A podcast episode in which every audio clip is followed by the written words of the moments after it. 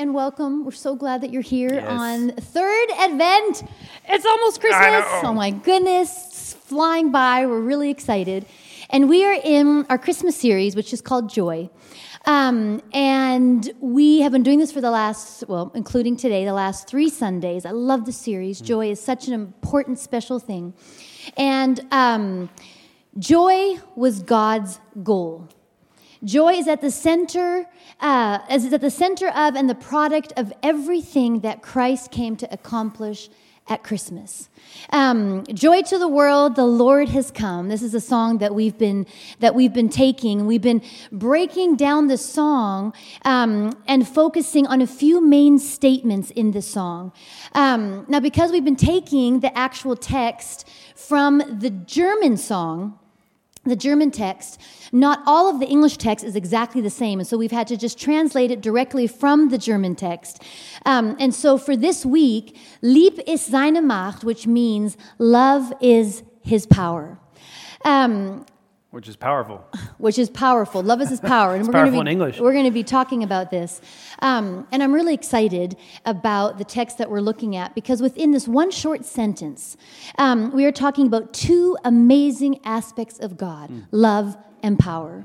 And our goal for today is that for all of us, that more than ever, we are reminded of how powerful our God is, how powerful the God is that we serve. And we need to be reminded of this Yeah, every day, but especially right now where hmm. things are chaotic and hmm. there's questions what's happening? And I'm sure many of us are thinking, God, where are you? Hmm. Um, this is a crazy time, and right now around Christmas. But we want to remind you that no matter the circumstances, no matter how crazy things look in your life, or maybe how scary things look in your life right now, God is in control and God is still sitting on the throne. And so, when we read um, in the Bible, there are stories after stories of how powerful and mighty God is. There's the parting of the Red Sea, there's the feeding of the 5,000, there's Jesus walking on water, healing of blind men, healing, healing, healing. Um, and we're going to be talking about some of these miracles. But his greatest power, his greatest power of all, is his love for us. Love is his power. He uses his power through us. He puts his power into action because he loves us. Everything that God does, any miracle he does, any movement that he does, it's because he loves you. It's because he loves us. And there is nothing or no one that can change this. And here in Romans 8, um, verse 38 to 39, it says, For I am convinced that nothing can separate us from his love.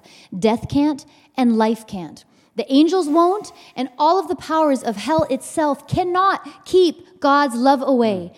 Our fears for today, our worries about tomorrow, mm. or where we are, high above the sky or in the deepest ocean, nothing will ever be able to separate us from the love of God demonstrated by our Lord Jesus Christ when he died for us. Hmm. And that's why we're calling this message, Love is His Power. And so we want to look at some powerful miracles that God has done in the Bible um, to remind us of how powerful He is and to remind us how much He loves us. Um, and so there's sometimes where God actually uses us, He actually uses us and puts his power through us to accomplish things, which I find amazing. And we're going to be looking at some of those stories. And sometimes God just demonstrates his power because he's God and because he can. Um, and I love those stories too because it just shows how amazing our God is. But whatever he does, it's because he loves us. So we are going to start with one of our favorites. David and Goliath. Yeah. I tell you. I mean, this story, like, just- I think in every message a person could bring David yeah. and Goliath in the story. Um, so, just a real quick summary for those maybe who do not know this story. And so, at the time, Saul was king over the Israelites. The Israelites are God's, are God's people, and they were at war with the Philistines. And the Philistines had numerous giants fighting in their army, and Goliath was the biggest and the strongest. And Goliath, he would come out onto um, there where they were fighting, onto the battlegrounds, and he would say, Send me one soldier and let's fight. And whoever wins, wins the entire war. And we will be servants, or you will be servants to us, whoever wins. Of course, Goliath thought that he was going to win. And King Saul and his entire army were terrified. And for 40 days, Goliath would come out onto the battlefield and provoke them and mock them and say, Come on, come out here. And nobody wanted to fight him, nobody took on his challenge. Hmm. However, a young boy named David who was in love with God, who knew the power of God, who had experienced mm. the power of his God, and knew that God loved him, um, had been sent by his father Jesse to go bring food to his brothers. His brothers were in King Saul's army, and just to go find out what was going on. And that's when David heard the challenge um, that Goliath was giving to the Israelite ar- to the Israelite army for a single com- combat. Story short, go back and just read it again, even if you've read it a thousand times or if you've never read it. Yeah, go, go, back, back and, read, read it again. Because totally. there's so much in between you that happens. But David, this young guy, decides to fight Goliath. However, King Saul is concerned because David is an, an inexperienced young boy, and Goliath has been fighting for years and has so much battle experience. But then David informs King Saul that while he has been watching his father's sheep in the, sheep in the past few years, um, a lion has come, a bear has come, and David has conquered the lion and the bear with God's help. And so he is not afraid because he knows his God is going with him and will help him once again. Right. So David walks out on the battlefield dressed in his normal clothes, carrying a slingshot, where, while Goliath is wearing the best and heaviest armor, helmet, shield, spear um, that is possibly out there, and they come onto the battlefield. So from this point, I want to read it from the Bible, okay? 1 Samuel 17, starting with verse 40. Then David took his shepherd's staff, selected five, five smooth stones from the brook, and put them in the pocket of, of his shepherd's pack, and with his sling in his hand approached Goliath. As the Philistine paced back and forth, his shield bearer in front of him, he noticed David. He took one look down on him and sneered, a mere youngster, apple cheeked and peach fuzzed. The Philistine ridiculed David. Am I a dog that you come after me with a stick? And he cursed him by his, and he cursed him by his gods.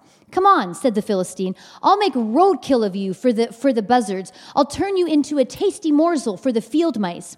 Very poetic giant, I would say. David answered, You come at me with sword and spear and battle axe. But I come at you in the name of God of the angel armies, the God of Israel's troops, whom you curse and mock. This very day, God is handing you over to, over to me. Remember, David, young little punk, young guy, peach fuzz on his face giant Goliath, and this is David talking up to him. I'm about to kill you, cut off your head, and serve up your body and the bodies of your Philistine buddies to the crows and, and coyotes. Don't say this to anybody else, just David's allowed to say this to the giant. The whole earth will know that there's an extraordinary God in Israel. And everyone gathered here will and everyone gathered here will learn that God doesn't save by means of sword or spear. The battle belongs to God. He's handing you to us on a platter. That roused the Philistine, and he started toward David. David took off from the front line, running toward the Philistine. David reached into his pocket for a stone, slung it, and hit the Philistine hard in the forehead, embedding the stone deeply. The Philistine crashed face down in the dirt. That's how David beat the Philistine with a sling and a stone. He hit him and killed him. No sword for David.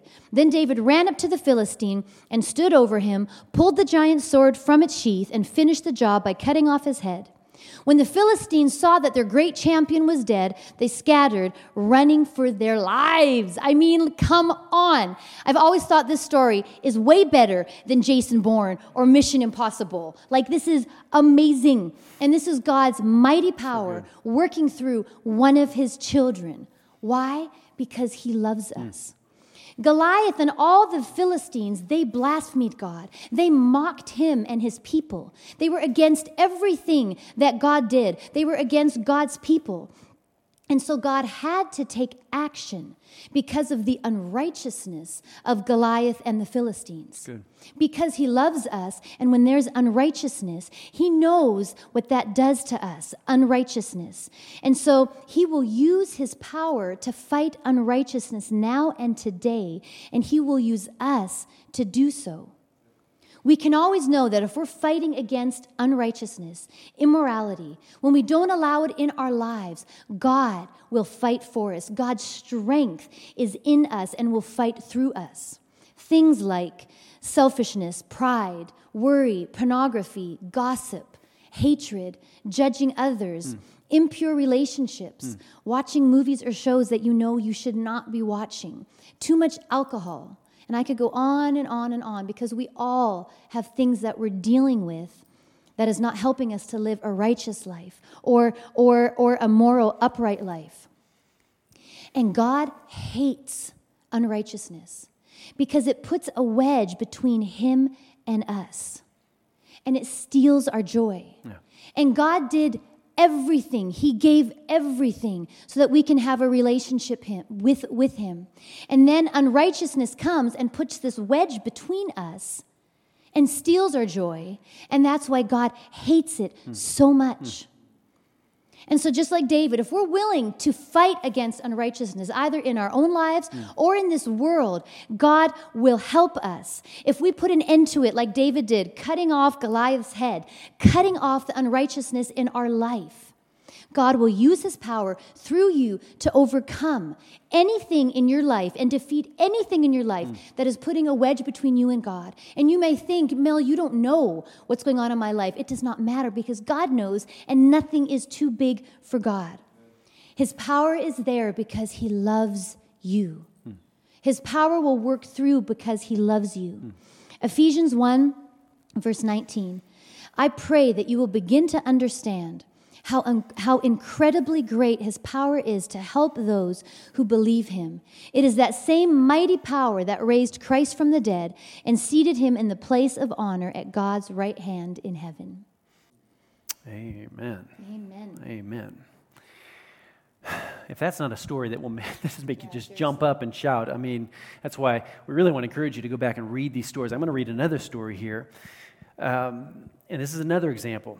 Don't forget, the whole overriding theme of this whole series is joy and, and how, uh, how God has provided certain things for us in our lives so that joy can be his joy would be uh, would be able to flow in our lives. And so here's here's another example and we'll, we'll see exactly how this uh, aspect of his power is imparted into our lives so that we can experience joy. Second example, and I, I believe it was Pastor Al last week. I, I, think he actually just, just basically alluded to this story. I'm going to read it here, and it's the story of Elisha. The prophet Elisha came right after Elijah, and the mantle of anointing went on to this prophet. And Elisha, I tell you, there's some awesome stories uh, that we can read about Elisha. Uh, but th- this, this, this is just a, a, quick but very powerful story of where Elisha the prophet, he was often used by God to, to kind of foretell the, the next moves of the enemy king uh, they were enemies to the people of Israel, and these enemies basically wanted to, to just basically, like uh, generation after generation after generation, wanted to basically eliminate the people of Israel. And it wasn't anything new in this day, and, and so, and so the, the, the enemy king was always trying to invade the people of Israel, cut them off. And Elisha, the prophet, he, he had uh, supernatural insight. And so it was actually like there was like a spy in the camp, but it was the Spirit of God giving Elisha insight, which he could foretell the next moves of the king, which was uh, absolutely awesome. He was predicting the, enemy, uh, the king enemy's next move. And so the king found out what was happening.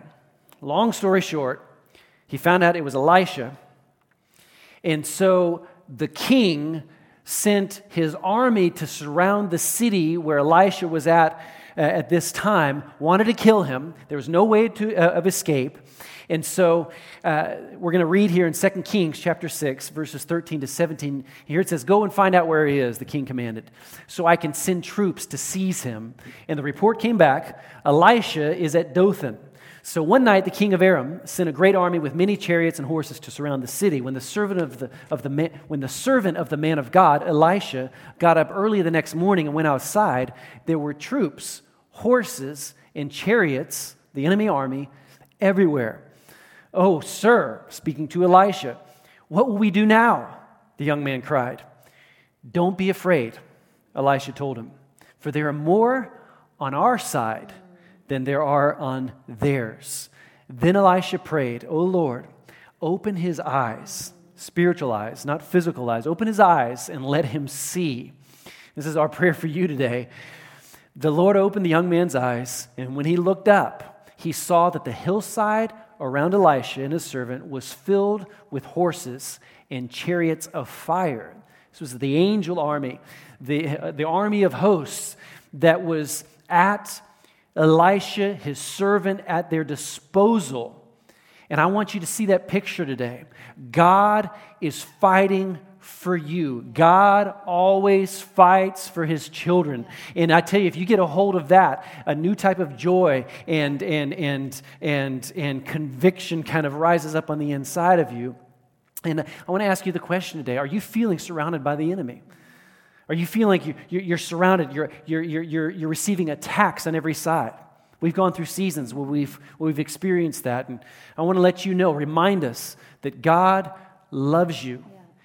And God always fights for his children. And don't forget this you are not alone. And so I'm praying that, uh, that, that He'll open up the, your spiritual eyes, that you'll know that you know that you know that He is protecting you and He has a plan for you. His purposes will be carried out. Amen. Love it. I love that story. Open my eyes, God. I want to see it. um, okay, the third miracle that we're going to look at is a little quieter, but just as powerful. And it's about Elijah, not Elisha, Elijah and the widow. Okay, and so the story takes place at a time when there was famine in the land. And God told Elijah, who was a prophet of God also, to go to the village of Zarephath, however you say that. So we're going to read a little bit here, okay? 1 Kings 17, starting with verse 8. Then the Lord said to, to Elijah, Go and live in the village of Zarephath near the city of Sidon. I have instructed a widow there to feed you. He went to Zarephath and he arrived at the gates of the village. He saw a widow gathering sticks and, and he asked her, would you, please, would you please bring me a little water in a cup? As she was going to get it, he called to her, Bring me a bite of bread too.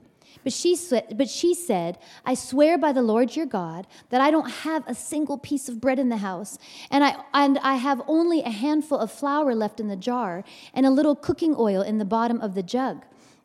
I was just gathering a few sticks to cook this last meal, and then my son and I will die.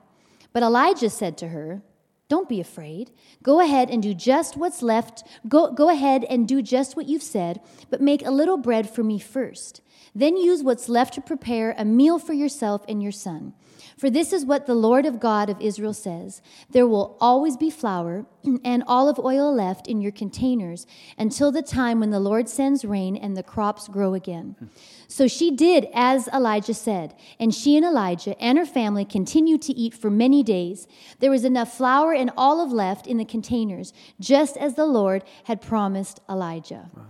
Now, there's so many amazing aspects from this story so that we could look at. Um, Teach on this one for days. exactly. Like one of them is the woman just sensed, I need to obey what this man is saying. She did not know this guy from Adam, but she sensed God's leading. It's just sensing God's leading. Or Elijah being so bold, mm-hmm. asking a widow mm-hmm. to give her last bit of food that's actually reserved for her and her son, and they're going to die, but to be so bold mm-hmm. and to do what God is telling you to do even if it doesn't make any sense, but that's not what we're looking at.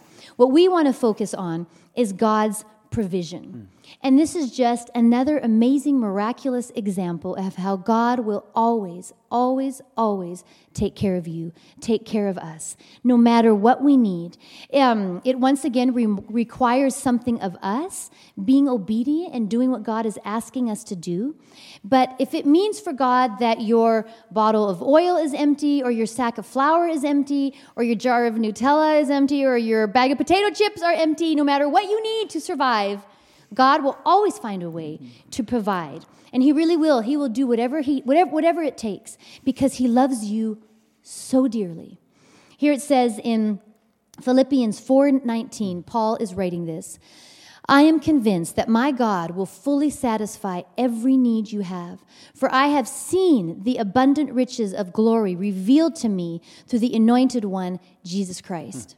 And when I think of wills in my life and how many times over and over God has provided for us, mm. not just financially, mm. but health wise, in our family relationships, mm. with friends, mm-hmm. with hope, His favor, His happiness, His joy. And these are all ways that God wants to provide for us. Mm. He wants us to have joy. And I know that joy, like all these other things, hope, finances, I know that it is a gift from God. It is a promise of God. Yeah. And so I will fight for it. Mm. I will fight for my joy every day because I know it is a gift from God and His power is there to help me receive His joy. And Will and I, we have many stories in our lives, like I know many of you guys do, just how miraculous God has been in your life. And um, there's just one of my favorites, and um, it was when Will and I first came to Germany. We were little twerps, and um, just came from Bible school. We peach were fuzz. newlyweds, peach fuzz, not me, peach fuzz. and so when we arrived in Germany, someone gave us this great little mini tiny red Corsa Opel. car, Opel, Opel, Opel, and it was a gift. It was a blessing, but it was tiny. Um, but it was great until I got pregnant and we knew we were going to have a child. And as it started getting closer to when our Luke was going to be born, um, we had tried fitting a car seat in the back and it didn't really fit. But so we were just like, God, you know this, but we do need a new car. And so we were just praying and believing. And so Luke was born. You came and picked us up from the hospital. And I remember, in order for the car seat to fit, we had to actually put both of the seats mm-hmm. forward. Mm-hmm. And you see Will's long legs. And he was like literally driving home like this. I have very small knees, though. So, yeah, because that really helped. Okay. So they could fit in the holes in the front of the car or something. Um, and so went home, and then probably for the next two weeks, I didn't go anywhere with my newborn. But it was about two weeks later, and I was going to go for the first time. We are going to go as a family to church. Yep. Um, it was going to be our first outing, and it was it was Saturday evening, and it was ten o'clock at night, and we still had our little red Opel that we were very grateful for, and I, and I remember I was already in bed, and I remember thinking, We're going out tomorrow, but God, I, I will never question you. Mm-hmm. You know what's going on, and you're in control. And so I was just happy and content. And then the doorbell rang at 10 o'clock at night, and I just had a baby. So I actually was a little bit bugged. And I remember was saying, Will, go, go, go get the door. And here was a precious couple from our church who are standing there and said, So sorry we're here this late. But she says, I was praying. I was actually on my knees praying. And God just told me that we have to give you our fairly new Ford station wagon. And so here are the keys. It's parked out front. Voila. And they, they came so late because they told us later he spent all day cleaning it for That's us. Right. Yeah. That's right. Mm-hmm. That's a good thing. Mm-hmm. Um, and just a miracle of how God provides no matter what you need. And right now, if you are needing joy, if you're needing hope, if you're needing finances, yeah. if you're needing friends, be nice and you will get friends. But if you're needing friends, God, He will provide all of these things. That's just how our God is. Um, so, yes, that's what I wanted to tell about this. that, was, that was powerful. I was going to keep on going. I know it is. Such a powerful story. And yeah. I, I want you to understand that this, this isn't just story time with, with, with Will and Melanie Williford uh, today. That this is, uh, we're, we're actually bringing it here to a close. But each, each and every one of these stories, don't forget, the overriding theme here is, is joy. And now, uh, love is his power, as yeah. for, you know, from the text of this, of the song Joy to the World. So it's not uh, I mean, God wants to provide us with so many things to, to infuse our lives with his joy. Here's one more story. Here's one more story, and then we're going to close this thing out. I'm going to wrap it all up here. But here, Jesus in Matthew chapter 20, I'm just going to actually just read it here. And it says, As they were leaving Jericho, a large crowd followed him, Jesus. And two blind men were sitting by the, they were sitting by the road. And when they heard that Jesus was passing by, they, they cried out, Lord, have mercy on us. Son of David, Messiah. The crowd sternly told him, Be quiet, but they cried out all the more. People in need. Lord, Son of David, Messiah, have mercy on us. Jesus stopped and called them and asked, What do you want me to do for you? They answered him, Lord, we want our eyes to be opened. We, we want to see. Here, verse 34, this is where I want us to, to examine this here closely. Moved with compassion, Jesus touched. Moved with compassion, Jesus touched their eyes, and immediately they regained their sight and followed him. His love is his power. Or we could say it like this, and it's very evident here in this story His love, he was moved with compassion, activates his power. He sees your need. He sees your situation. He sees the world's need. He, but you know what? He takes care of his children. He fights for his children. His love is his power. And so he's, he's, he's moved by our physical needs. He's moved by our emotional needs. He's not sitting complacently by and seeing everything that's going on in your life, and he, he, he, he cares about you. We sing that song, Joy to the World, the Lord is come. His love activated his power, and he came. He's not sitting complacently by. So, what does it mean to us? We told four stories. I'm going to wrap it up with these, with these four reasons for his power or what, what it means to us. His love is his power. I could say it like this because he loves you and I so much, you can know that you know I'm loved by the creator of all things. He's the king of kings. Love is his power. It can mean for you and for me, number one, according to this first story, that you can experience his victory. Just like David defeated Goliath. And I, am wording it just like this you can experience his victory. Let, let, let's, after we experience a victory, give him the glory. Let's, let, let us let him get all the glory. You can experience his victory over every situation, over every form of unrighteousness, over every giant of sin, over every temptation in your life. You can experience victory through His power, through His love, because He wants you to experience victory. 1 Corinthians says it like this Thanks be to God. Thanks be to Him who gives us the victory as conquerors through our Lord Jesus Christ. I want you to see yourself experience the victory that He promised you. Number two, according to the second story, uh, Elisha and his servant. Love is his power means that you can trust his protection. And I tell you, if you, if you, can, if you can get that trust in the inside of you, eh, I tell you, you will experience a new type of joy that you've never. I, I trust you, God. I trust you. I trust you that you'll protect me in this situation, in, in, in, in, this, in, in this need. I trust you, God. John chapter 16, these things I've spoken to you. Jesus is speaking here, so that in me you may have peace. Peace will flood your heart, your soul. In the world, you will have tribulation. There will be times like a pandemic like this. But take courage. I have overcome the world. Number three, the third story we heard here about provision. Love is his power means that you can expect, you can expect his provision.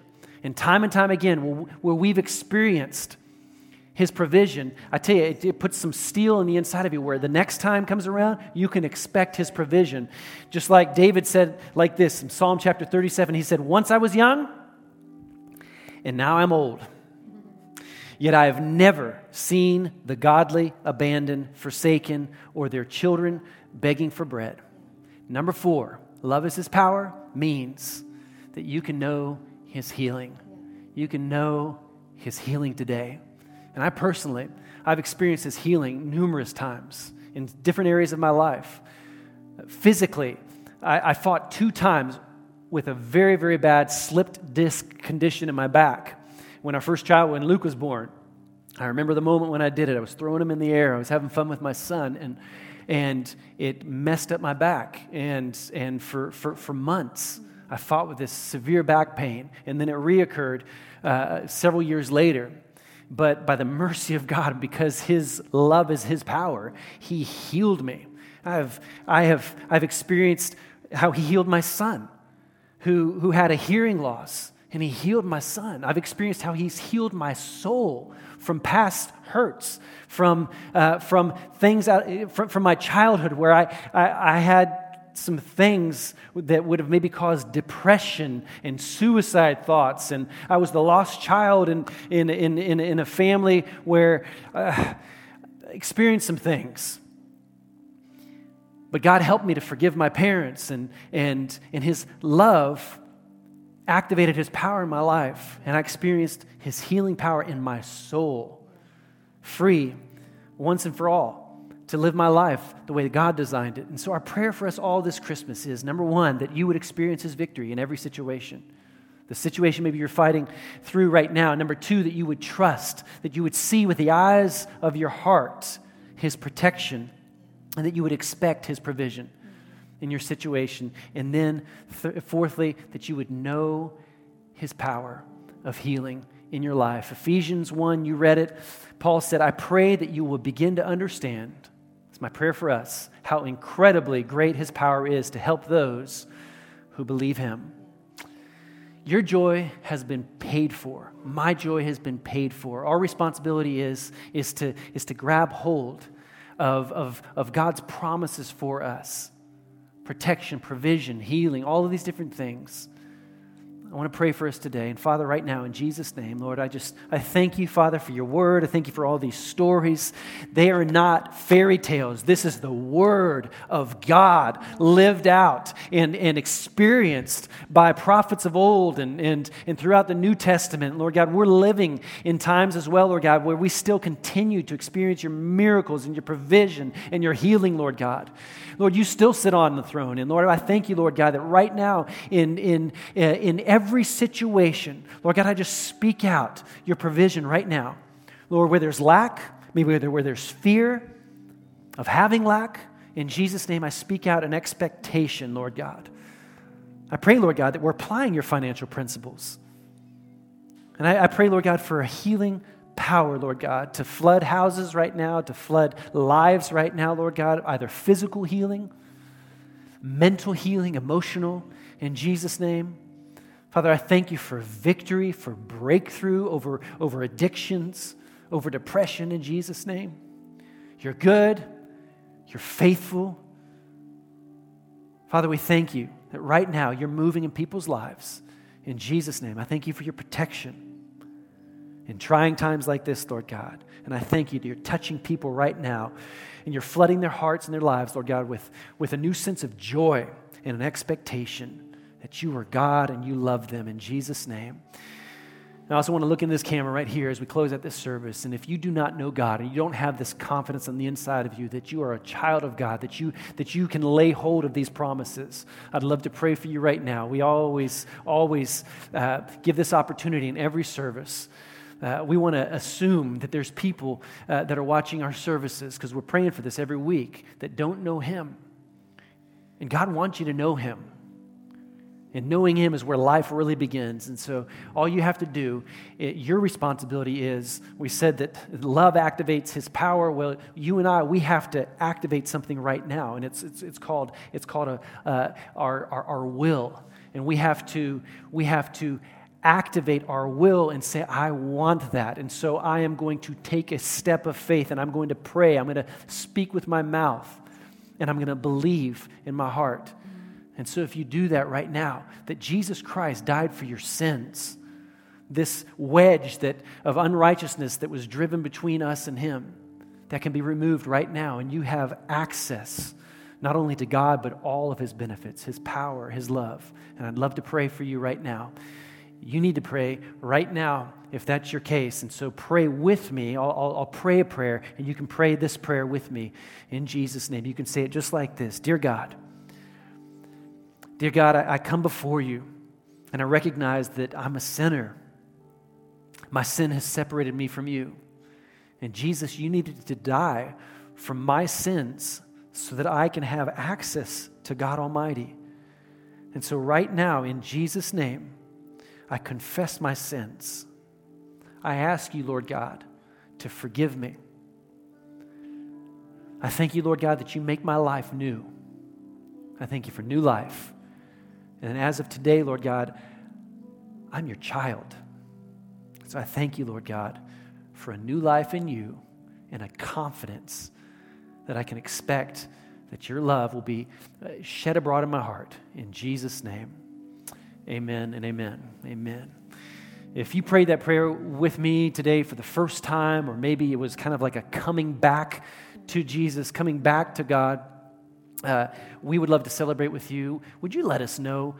Uh, just so that we can celebrate here as a team. Uh, our team, we just love hearing these reports. And, and also, if, if, you have, if you have a prayer request of any kind, you can fill out, uh, there's a link here on the screen. You can fill out a contact card. You can let us know how we can be praying for you.